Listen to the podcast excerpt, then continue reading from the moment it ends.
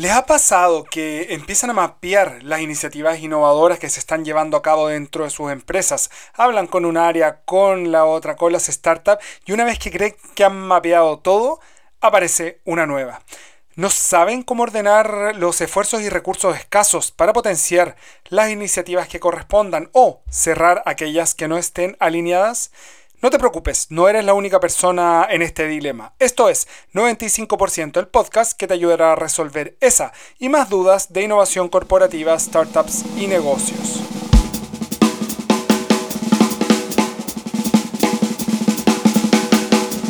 En el capítulo 23 del podcast 95% hablaremos sobre la gestión de portafolios de innovación, donde desentrañaremos el arte de manejar de manera ordenada y efectiva la innovación dentro de las empresas. La gestión de portafolios de innovación, o GPI, le vamos a llamar hoy, a diferencia de la gestión de portafolios tradicional, se enfoca específicamente, como su nombre lo dice, en proyectos innovadores. Esto tiene la complejidad de que en la innovación la incertidumbre es grande, por lo tanto no se puede manejar como un sistema de proyectos tradicional. Por esto creemos que la GPI es esencial, porque sin importar el tamaño de la lista de proyectos, pueden ser uno, pueden ser cinco, puede ser 200, dada la incertidumbre y la gran cantidad de actores que participan dentro de los proyectos, estos pueden quedar paralizados y muchas veces nosotros ni siquiera enterarnos. La GPI entra en acción para proporcionar claridad respecto a los proyectos realizados, pero por sobre todo alineando estos proyectos de innovación con los objetivos de las empresas, gestionando riesgo, que es el riesgo que trae la incertidumbre, identificando obstáculos y asegurándonos de que cada proyecto tenga realmente el potencial de impulsar a las empresas en pos de conseguir sus objetivos estratégicos. La situación es la siguiente. Cada uno de los proyectos de innovación tiene multiactores. Los actores no están solamente dentro, sino que también fuera de la organización y muchas veces en espacios que son bastante desconocidos. Puede tener que ver con regulación, es decir, puede haber Estado, eh, sector público presente. Las startups, que como hemos visto en los capítulos anteriores, funcionan bajo otras lógicas y también actores relevantes como pueden ser financieros, legales, para asesorar estos proyectos de innovación que tienen bastante incertidumbre y por lo tanto necesitan la participación de muchos actores. Cuando eso lo multiplicamos por 5, por 10, por 100, vemos que la complejidad aumenta de manera exponencial porque cada proyecto de innovación tiene su respectiva agenda y propiedades emergentes, que es algo clásico de los sistemas complejos. Pero de eso hablaremos otro día. Entonces, ¿Cómo podemos ser capaces de mapearlo y qué variables podemos utilizar para poder ir ordenándolos? En este capítulo navegaremos sobre el complejo e interesante mundo de la GPI o gestión de portafolios de innovación. A grandes rasgos y sin importar la industria de la cual estemos hablando, hay cuatro variables clave que debemos considerar cuando categorizamos cada uno de los proyectos de innovación. Primero es la alineación estratégica. ¿Qué tan relacionado con los objetivos estratégicos de la empresa están estos proyectos de innovación. De esta manera podemos categorizarlos como altos, medios o bajos en cuanto a la alineación estratégica de estos proyectos con lo que tiene que hacer la empresa durante ese año. Segundo, la capacidad que tenemos como empresa de ejecutar esos proyectos. Y ahí se considera la capacidad no solamente en términos de recursos económicos, es decir, qué tan capaces somos de financiar la innovación, sino que también si tenemos o no las habilidades y tecnologías para poder realizarlos. Mientras menos habilidades y tecnologías tengamos, más tenemos que ir a buscar afuera, sea en formato de startups, universidades o algún otro actor que nos complemente. Tercero, entender el horizonte temporal de cada uno de estos proyectos. Podemos tener iniciativas llamadas quick win o iniciativas de corto plazo que pueden mostrar resultados positivos o negativos o podemos embarcarnos en proyectos de largo plazo, 12, 18, 24 meses para cambiar algo grande dentro de la organización o cuando pensamos en innovación más disruptiva.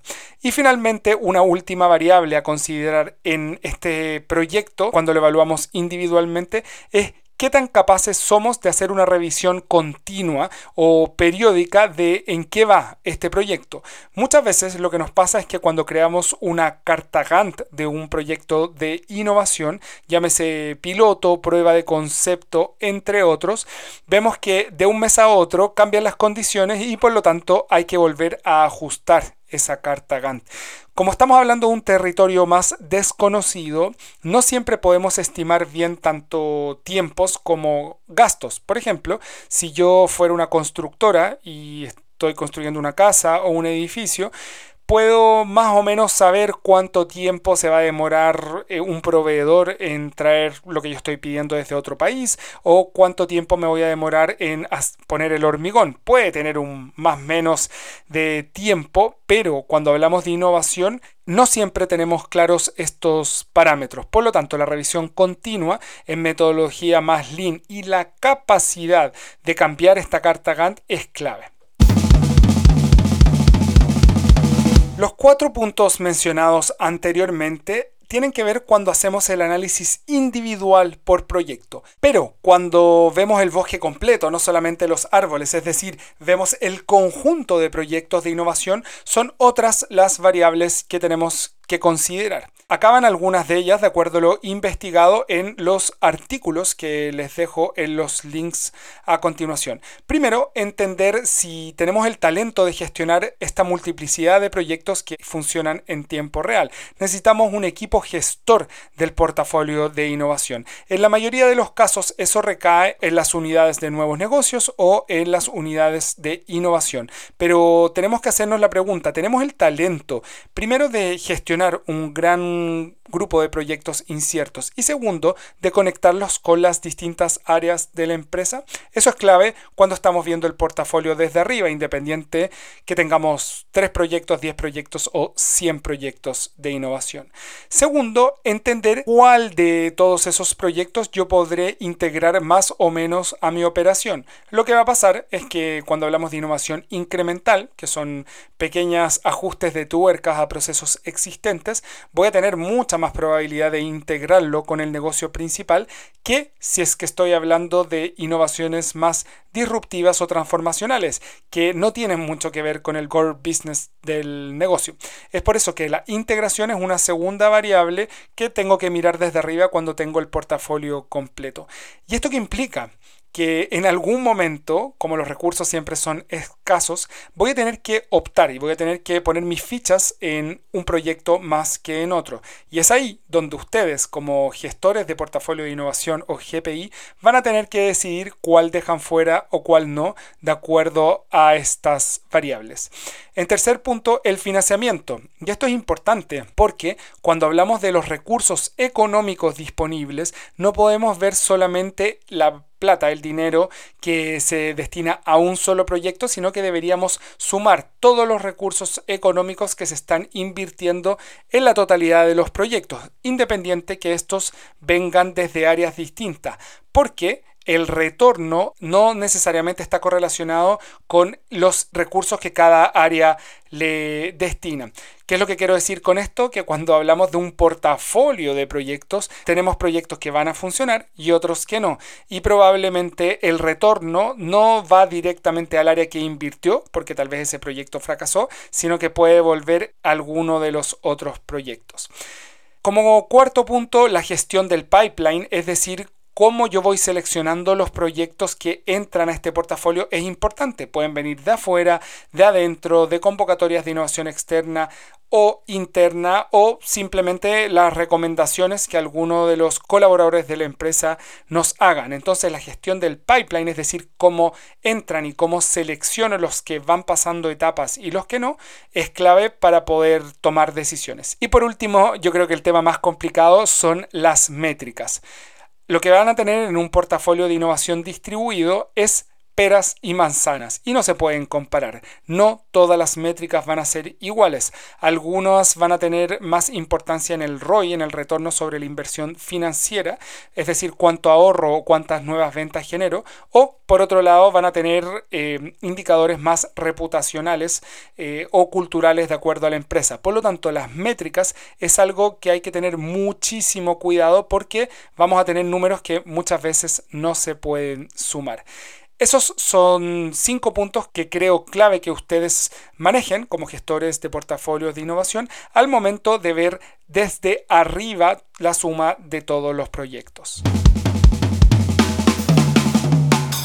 Y para cerrar, me gustaría introducirles la famosa regla del 70-20-10. Este modelo de segmentación de portafolio es ampliamente adoptado en distintas empresas y es al mismo tiempo una forma de distribuir el riesgo. ¿Qué es el 70-20-10? Básicamente es considerar un portafolio de innovación incremental, es decir, con menos riesgo de un 70%. Es decir, si tengo 10 proyectos en mi portafolio de innovación, lo que sería óptimo es que 7 de ellos estén relacionadas a innovación incremental, es decir, en un mercado que yo conozca con productos y servicios que yo conozca. Se recomienda después de eso que haya un 20% de innovación adyacente, donde yo me puedo salir un poquito de mi core business y mm, explorar un poquito nuevos mercados y nuevos productos, pero siempre en el ámbito de lo que esté cercano a mi negocio. Es decir, si yo estoy vendiendo tablets, podría explorar vendiendo computadores, pero no podría explorar vendiendo autos, porque eso tiene que ver con la innovación disruptiva, que es el otro 10%. Lo que se recomienda es que si tienes 10 proyectos, uno de ellos sea disruptivo y con un máximo de riesgo, es decir, explorando un mercado que no tienes idea cómo funciona, con clientes nuevos y también con nuevas tecnologías, productos o servicios. Este, esta regla está ampliamente validada por distintas empresas y es lo que se recomienda para distribuir el riesgo de manera correcta. Así, si es que fracasa alguno de ellos, el resto del portafolio podría mantenerse equilibrado. Si es que yo tuviera un 70% de innovación disruptiva con la probabilidad de fracaso que ello tiene, me estoy poniendo en un riesgo innecesario y transformando mi área, mi empresa, en un espacio muy vulnerable para poder mantener nuestro core business. Ahora, y como siempre, para que todo esto no quede solamente en la teoría, queremos darle la bienvenida a nuestra invitada de hoy. Adelante, Caris Letelier de Maciza. Quiero darle la bienvenida a Caris Letelier de Maciza, que nos va a acompañar y nos va a llevar a la realidad del día a día de cómo se puede gestionar un portafolio de innovación. Muy bienvenida, Caris, y muchas gracias por ser parte de este capítulo del podcast. Hola, Matías, muchas gracias por la invitación. Creo que este es un tema muy relevante para muchas empresas, eh, sobre todo porque se tiene miedo en el cómo se hace. Y sí, es difícil, pero no es posible. eh, ya llevamos hartos años haciendo esto y hemos aprendido muchas cosas, el cómo se hace y sobre todo el cómo no se hace. clave, eh, clave eso. Así que feliz de estar acá y poder compartir un poco la experiencia que se ha ganado desde Maciza. Excelente, Caris, muchas gracias. Yo primero siempre le pedimos a nuestros invitados que se presenten. Entonces quiero que, Caris, nos cuentes de ti, eh, de tu acercamiento, desde cuándo estás en el mundo de la innovación, para que nuestros auditores te conozcan también. Mi nombre es Caris Letelier, soy ingeniera civil en biotecnología de, de profesión, con un magíster en ingeniería eléctrica empecé un doctorado, estuve eh, trabajando un tiempo en un centro de investigación, eh, después pasé a un centro de innovación y después estuve en una consultora viendo mucho lo que es transferencia tecnológica y creación de centros tecnológicos y finalmente después llegué al Maciza Lab, eh, en trabajar en el área de innovación de Maciza, que es donde estoy actualmente. Pero si se fijan, en realidad mi trayectoria ha sido todo lo que es el I más D más I más TT más E y todas las siglas que se les ocurran. Entonces, en cierta forma, me, he podido dar la vuelta entera por todo lo que es el desarrollo tecnológico, desde la parte de la academia, muy duro con investigación, hasta finalmente llegar al mercado ya con las empresas y lo que es ahora este corporativo en donde estoy trabajando. Buenísimo, porque eso también da una cercanía 360 en el fondo de, todo de todos los aspectos, no solamente quedándose en uno. Así que eh, yo creo que hoy tu experiencia va a ser clave. Y, bueno, tú, tú mencionaste eh, que llevan harto tiempo. Entonces, primero, si nos puedes contar esta historia de, apoyo a los startups de parte de Maciza, que, es de larga data ya. No sé, cómo partió, algunas cifras, hitos o, cosas importantes que, a ti te gustaría compartir respecto al, al Maciza Lab partir que fue, eh, Maciza fue una de las primeras empresas en Chile que se dedicó a hacer este tipo de cosas, junto con Telefónica en Guaira. Pero eh, ya yéndonos hacia los números, en realidad Maciza Lab, que es este brazo de innovación abierta de Maciza, eh, fue creado en 2017 en México. Obviamente que se invirtió en Chile. El 2017 se partió invirtiendo sus primeros cuatro emprendimientos, todos en etapa pre-semilla. Y desde entonces ha realizado convocatorias anuales casi todos los años, excepto el 2021, 2023, 2021 por pandemia y 2023 porque todavía estamos viendo las del año pasado. porque obviamente hemos madurado en el cómo invertimos en los emprendimientos. Y les voy a contar un poquito más. Eh, como les decía, desde entonces, desde 2017 ya se han invertido en 14 emprendimientos, la mayoría en etapa presemilla, por excepción de uno que fue un poco más grande, pero tenía más aportes valorizados, creo que también se hace más interesante. Y es importante entender sobre el Maciza Lab o el corporativo de Maciza, el Corporate Venture Capital, que no es un fondo de inversión. Entonces el funcionamiento es diferente. No es como que tengamos un fondo destinado de hoy, este año vamos a gastar 3 millones de dólares, ojalá, en inversiones, sino que se hace a medida de las oportunidades que van llegando, de los desafíos que tiene la empresa y cómo lo que se, está en el ecosistema de emprendimientos puede adaptarse o cómo nosotros podemos hacer una adopción tecnológica de lo que nos presenta. Bueno, y de estos 14 emprendimientos, actualmente solamente tenemos 9. Eh, y ha pasado de todo. ¿Lo que se le ocurre? Sí. Eh, diversos motivos, algunos con problemas internos, otros que efectivamente la empresa creció y creció bien, pero nos dimos cuenta que no hay fit estratégico porque invertimos en semilla y finalmente la empresa se fue a otro lado y fue mejor dejarla ahí. Y muchas veces se hace eso, se deja ir las empresas porque tratar de cobrarles el mutuo o un equity en realidad matar el emprendimiento y no tenemos para qué eso. Perfecto, perfecto. De hecho, ahí, ahí, Caris, algo que me ha llamado mucho la atención y que admiro mucho es que ustedes mezclan, como tú decías, no somos un fondo, pero igual invierten, pero por otro lado tienen eh, como un modelo tal vez más de, de venture client, porque igual crecen en conjunto. Entonces, a mí como que siento que es un soporte integral para las startups, obviamente que estén alineadas eh, con, la estrategia y con los que Maciza eh, necesita también para el mercado en el que está. Entonces, ahí yo te quería preguntar como estos principios fundamentales, no sé si llamarlo tesis, porque igual las tesis van cambiando el tiempo, pero tesis de apoyo, como qué startup, tú igual ya nos diste ciertas luces, pero ¿Por qué apoyan algunas? ¿Por qué, por qué sí o por qué no? O, eso va cambiando. ¿Cuáles son esos principios fundamentales que guían esta, este, portafolio de, que van reclutando año a año? Sí, yo te voy a cambiar un poquito la, la, palabra y no te voy a decir apoyo, sino que nosotros invertimos. O sea, esto es una decisión de negocio. O sea, no, no es una cosa de ayuda social, sino que en realidad lo, lo, estamos haciendo porque efectivamente creemos que esto nos va a ayudar en el negocio y que nos va a ayudar a crecer y que nos va a ayudar a conocer mejor el mercado.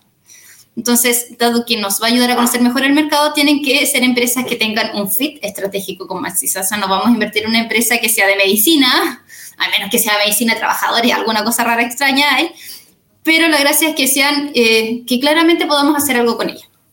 Por ejemplo, hace poco invertimos en Formo, eh, que ellos hacen cocinas modulares, dado que nosotros hacemos tableros que son ocupados en las cocinas es como obvio que hay un fit y que efectivamente a través de ellos nosotros queremos aprender a cómo se maneja el mercado de las cocinas, o WeDesign, o, o con Leaf Panel, que nos abren el, mercado y logramos conocer cómo se mueve el mercado en distintas áreas. Y por eso es que invertimos en ella. Igual, en cuanto a apoyo, eh, no es apoyo, como decía, es inversión, pero sí en un momento trabajamos como incubadora. En 2019 nos ganamos un SAF en donde ahí sí les pudimos dar apoyo más eh, estratégico a cada uno. Le hacíamos, por ejemplo, algunos eran coach, hay algunos otros que le ayudamos con su desarrollo prototipo, desarrollos de branding, modelos de venta online, implementar CRM y varias cosas, porque claro, teníamos este fondo de, de Corfo que nos ayudaba a hacer un poquito estas cosas y además apoyamos otros cinco emprendimientos y trabajamos de incubadora. Y lo lindo de esto es que si bien en su momento fue un SAF algo muy puntual, Uno de ellos después invertimos en ellos que fue Tecnomas. Y de hecho ahora eh, Tecnomas lo tenemos visto como unas empresas estratégicas para el desarrollo de maciza a largo plazo. Oye, qué interesante porque pasa de ser como un radar, como un scouting y, y, después ya cuando, cuando llegan a esta etapa, cuando tú ya lo ves como estratégico, no sé si es la entrada a un nuevo mercado, a nuevos clientes, pero es realmente una decisión de, de negocio, como, como bien tú dices, más allá del, del apoyo como buena onda, es una decisión de negocio y es una decisión estratégica que, que se ve reflejada ahí. Y, ahí yo me, gustaría preguntarte cómo se maneja en el día a día a esos 14 o, no sé si trabajan como por batch o, se juntan de vez en cuando, porque claro, dado que no es una incubación como tal, ¿cuál es el contacto que tienen ustedes con ellos? Eh, ¿Cuál es la dinámica crees tú que, que, es útil para que todos los innovadores corporativos que nos están escuchando se puedan hacer la idea de cómo es el día a día finalmente? Hay harta cosa ahí, muchas. Una cosa son las cosas reglamentarias y la otra es el como funcionamiento. Entonces, cosas reglamentarias, por ejemplo, que la empresa, o sea, las que invertimos nosotros, por criterios de maciza, tienen que ser empresas sanas, que puedan crecer por su cuenta y si crecemos en conjunto, mejor, pero tiene que ser verde por sí misma. No, no invertimos en esos emprendimientos que son como un fondo, que si no tienen más plata, las inversiones no crecen. No tienen que poder crecer que nosotros no vamos a ser los papás de estos emprendimientos, sino que somos sus partners, tienen que crecer en conjunto. Y aquí está mi rol, que es medio confuso, porque muchas veces yo tengo varios gorritos. Tengo el gorrito de cada uno de los emprendimientos y el gorrito de maciza. Entonces, varias veces en reuniones eh, con los chiquillos me pasa es como, oye, eh, ¿qué van a hacer con esto? Ah, vamos a hacer. Le digo, mira, me voy a poner este gorrito, ahora tú me vas a decir tal, tal cosa y eso es lo que voy a decir, y ahora me pongo un gorrito maciza y me lo dices porque obviamente la visión de negocio que tienen la forma en que plantean no son para una empresa grande, porque no están acostumbrados a tratar en este mundo. Entonces uno los trata de ayudar y no solamente para hacer cosas como así, sino que también a tratar con, con otros de sus clientes para que puedan crecer. Muchas veces nosotros eh, le hacemos seguimiento eh, financieros, legales, trabajador, todas las cosas mínimas que debería cumplir una empresa y varias veces se nos levantan alertas, es como chiquillos, tienen que tener esto, tienen que hacer esto, otro, tienen que tener políticas de esto. Y muchas veces como no tengo idea cómo hacer eso, entonces ahí se les ayuda con cada una de las áreas.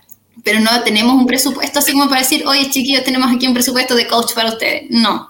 Ajá. Lo que estamos haciendo ahora, o sea, se acabó el SAF, entonces, eh, por ejemplo, si alguno quiere hacer mercado internacional, los comunicamos con COMEX de Maciza para que Ajá. nos un poco.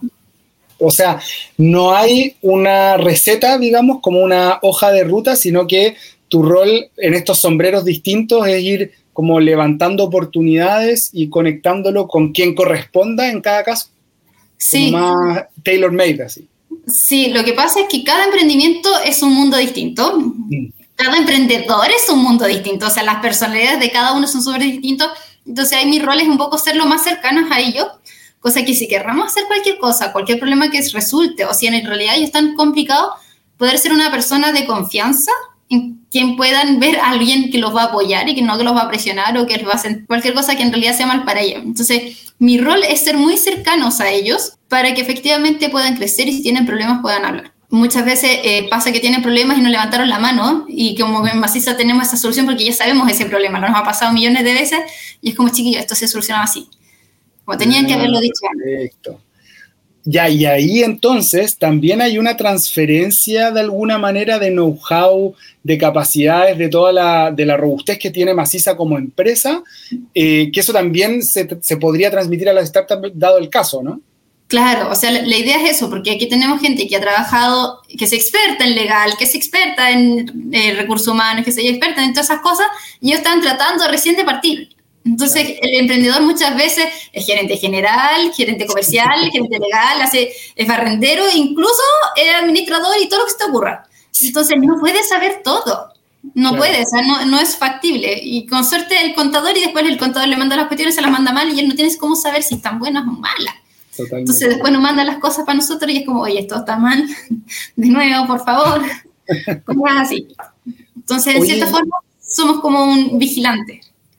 Perfecto, ya. O sea, en el fondo, no están como, como tú dijiste, como un chaperón acompañando todo el rato, sino que tiene que crecer por sí mismo, pero en el fondo le pueden acelerar ciertos procesos o apoyar en la medida que, sea necesario. Y ahí tú mencionaste algo que, que, que para mí es un, es un mundo en sí mismo, en cómo desde afuera, es decir, desde las startups, se impacta dentro de la empresa. Tú mencionaste como contable, legal, eh, y, que, y que funcionan bajo lógicas distintas. Estamos hablando de distintas formas de hacer las cosas, distintos mindset. Entonces, quería preguntarte ahí, Caris, ¿cómo influye este, este portafolio que, que, se conoce ahí de, de las startups en la en lo más interno de la empresa. O sea, como un abogado, por ejemplo, de Maciza, cuando tú le planteas este desafío, como, oye, esta startup tiene este tema, ¿cómo reacciona? O, o, o, si, si, es que hay, una, hay algo, se aprende mutuamente, o tal vez hay un rechazo que también es súper natural. ¿Cómo ves esta, esta polinización cruzada entre dos animales, por llamarlo, que son súper distintos y que pueden aprender el uno del otro también? Sí. Bueno, para tu respuesta más legal, cada vez que me ve, hace así. puro problema, puro problema. Con cosas extrañas, que vengo con, con, cosas que no son soluciones fáciles. Y eso siempre va a pasar, nunca va a estar la solución fácil porque el mundo del corporate venture capital es algo que está recién en el mundo, o sea, no es que hoy porque somos Chile y esta cuestión está pobrecito, no, es una cosa en general. He hablado con otros corporativos en Estados Unidos y el, los problemas son exactamente los mismos, pero con más ceros. Así que eh, si no saben hacerlo, no se preocupen, porque estamos todas en la misma. Pero sí estamos seguros de que la cosa sí tiene mucho potencial y que sí sirve y que hay muchas cosas que son difíciles de medir, pero que en realidad tienen un impacto. Entonces, estoy respondiendo más a tu pregunta. Eh, hay que decir que Maciza por sí sola ya es una empresa bastante innovadora, más allá de tener esta área de innovación de la que estoy a cargo. Y cada área tiene suficiente libertad para poder realizar mejoras o cambios. Mientras que nuestra área de innovación, la área que estoy a cargo yo, me encargo principalmente de proyectos que son más complejos, de mayor riesgo o que involucran varias áreas. El resto, si es algo simple que se puede hacer, lo hacen ahí. Si son varias áreas, se levanta para acá. Y desde el año 2020, o sea, 2017-2020, eh, se trabajó muy por separado lo que es el trabajo con los emprendimientos. Y el 2020 se dice, oye, ¿sabes qué? No tenemos que hacer cosas con los emprendimientos, tenemos que capturar este valor con el que estamos invirtiendo, tenemos que hacer algo. Y todo este algo con ellos se llama para nosotros integraciones. Y hemos dilumbrado que hay tres tipos de integraciones. Uno que es nuevo canal, donde nosotros le vendemos cosas a ellos. Otro es proveedor especialista, donde por medio de la relación con, con ellos, eh, nosotros generamos capacidades internas. Por ejemplo, está el caso con Elige Madera, donde nosotros desarrollamos el tablero OLB Construcción, que es el primer tablero para la construcción que desarrolló Maciza, y lo hicimos en conjunto con Elige Madera. Si no hubiera estado el eje madera, nosotros no teníamos capacidades para meternos en construcción de madera. Entonces, eh, eso nos generó capacidades internas y modificarnos a nosotros internamente para abarcar este nuevo mercado. Que además vimos que tenía mucho potencial y de hecho ahora es uno de los puntos estratégicos en Maciza, que es hacer más soluciones constructivas, cosa que no hubiera pasado si es que no hubiéramos partido con esta pequeña inversión. Y lo último es el canal especialista donde ellos nos venden donde ellos se vuelven eh, vendedores especialistas de alguno de nuestros tipos de productos según sus capacidades. O, sea, entonces ustedes en ese caso les proveen como los insumos, como cierto material y ellos comercializan con un valor agregado. Este, claro. perfecto, perfecto. O sea, nosotros los vendemos por nuestros canales, ellos nos venden o son estos proveedores especialistas que es como lo más entretenido, que es que se generan nuevas capacidades dentro de nosotros, dentro de ellos.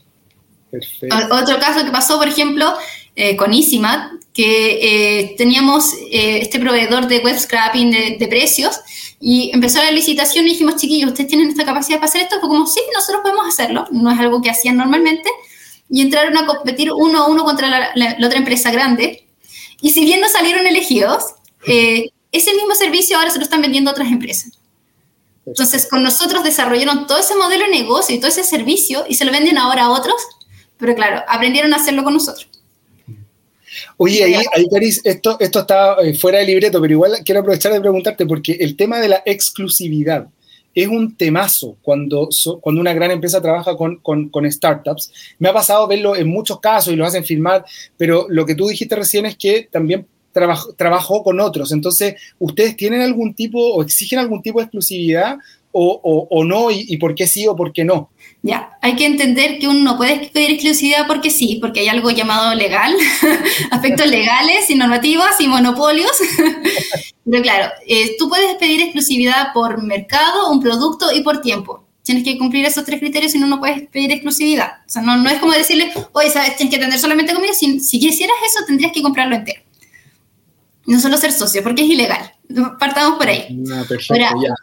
Bueno, qué buena aclaración. Gracias, Cari, por esa aclaración. sí.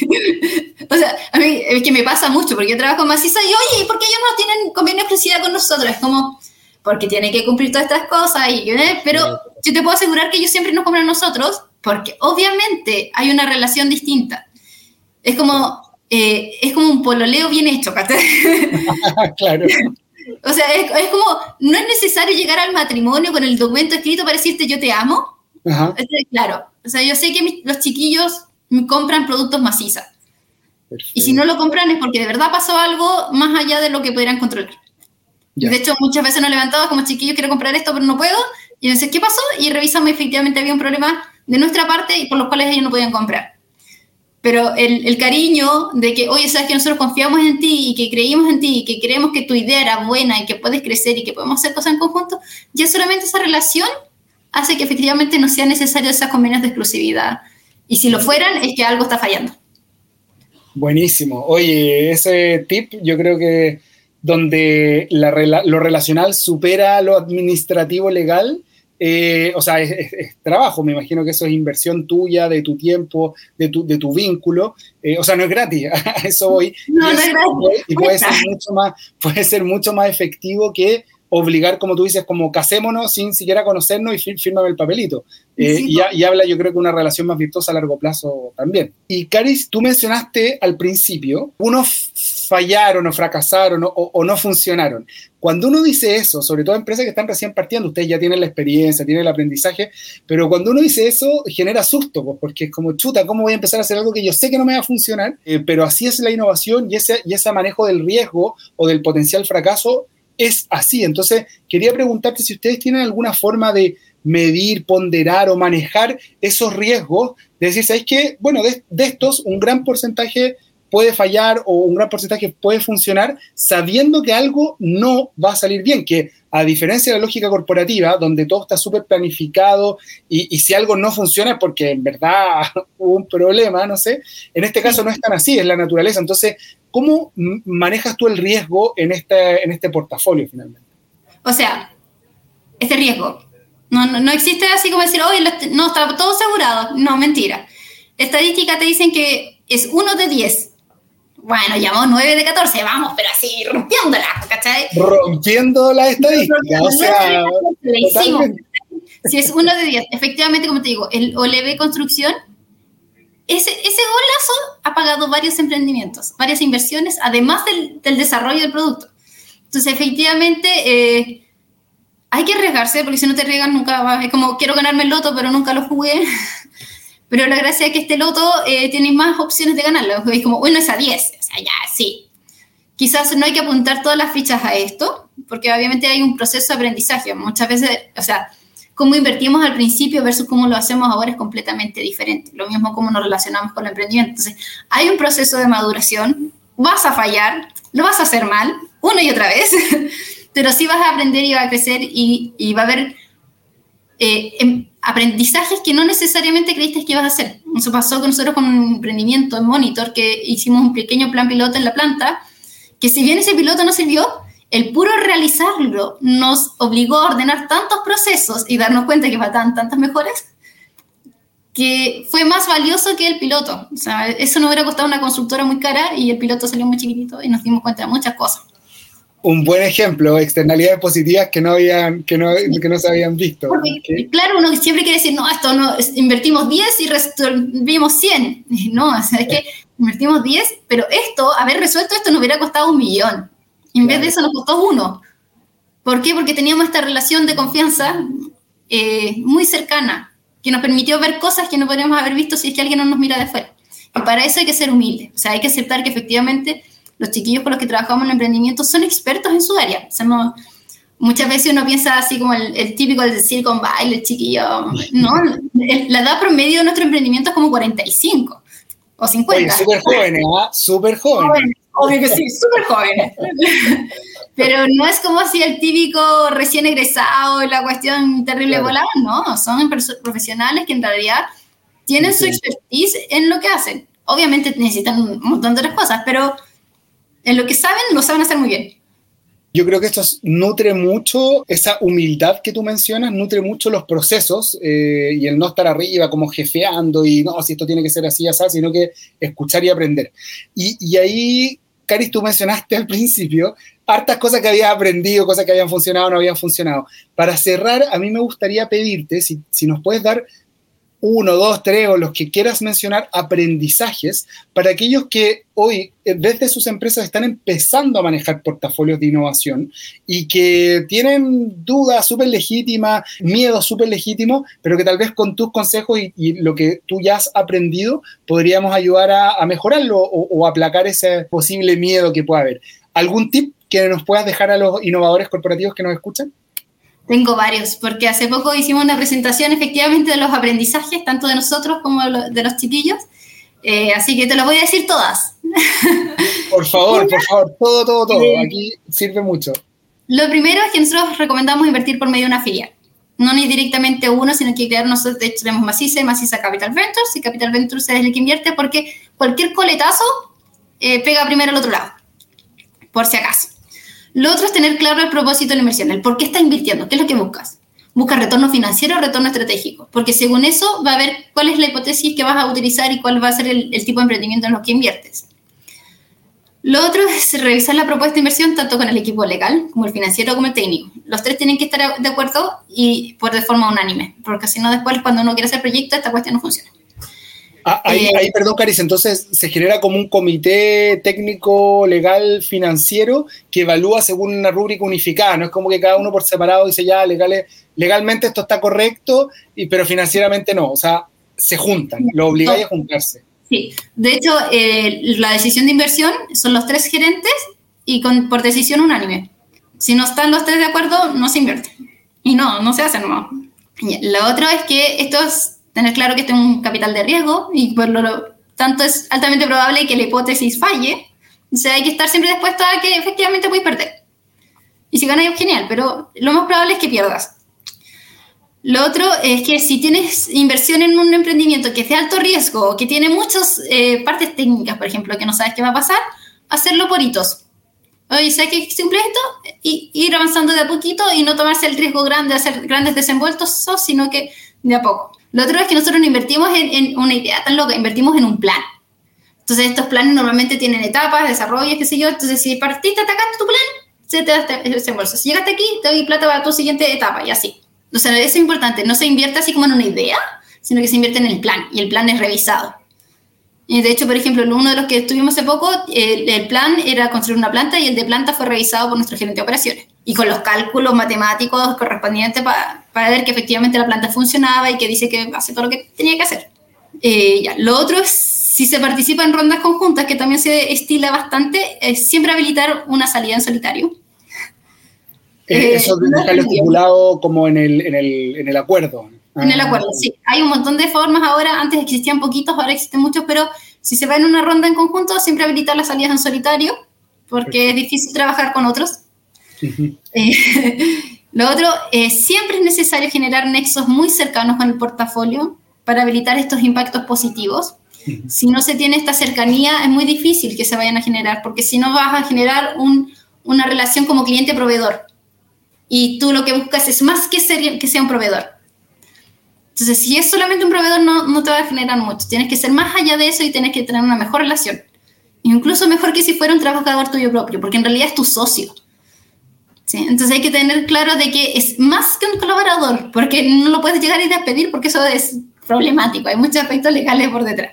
Entonces hay que pensar que esta en realidad es una relación casi un matrimonio. es un poco más difícil el divorcio. y lo otro, eh, el desafío, el gran desafío después de invertir en un emprendimiento es poder lidiar en hasta dónde llega el apoyo y hasta dónde se convierte en subsidio hasta dónde apoyas y dónde subsidias al otro, porque efectivamente tú vas a apoyar porque quieres que crezca, pero hasta dónde esto se convierte ya en subsidiar al resto que, que, ya pues tiene que crecer y aprender pues, y andar por sí solo. Perfecto, o sea, ahí en el fondo poner un límite de, ya, oye, yo te di esto y estas eran las condiciones, pero no me andís pidiendo como más cosas si es que no avanzamos en, esto otro. O sea, como dejar esa línea súper clara. O sea, por ejemplo, los directorios. Los primeros directorios vamos nuestro equipo legal para que haga actas, pero después, oye, tú tienes que aprender a hacer actas. Cosas así de sencilla, ¿cachai? Ya, Perfecto, buenísimo, buenísimo. Oye, te basaste, te agradezco mucho por tu tiempo, Caris, eh, por tu aprendizaje y sin duda que los auditores se quedan con hartas tareas para la casa después de, de esta conversación. Ya, pues que esté muy bien. Chao. Un abrazo. Chao, chao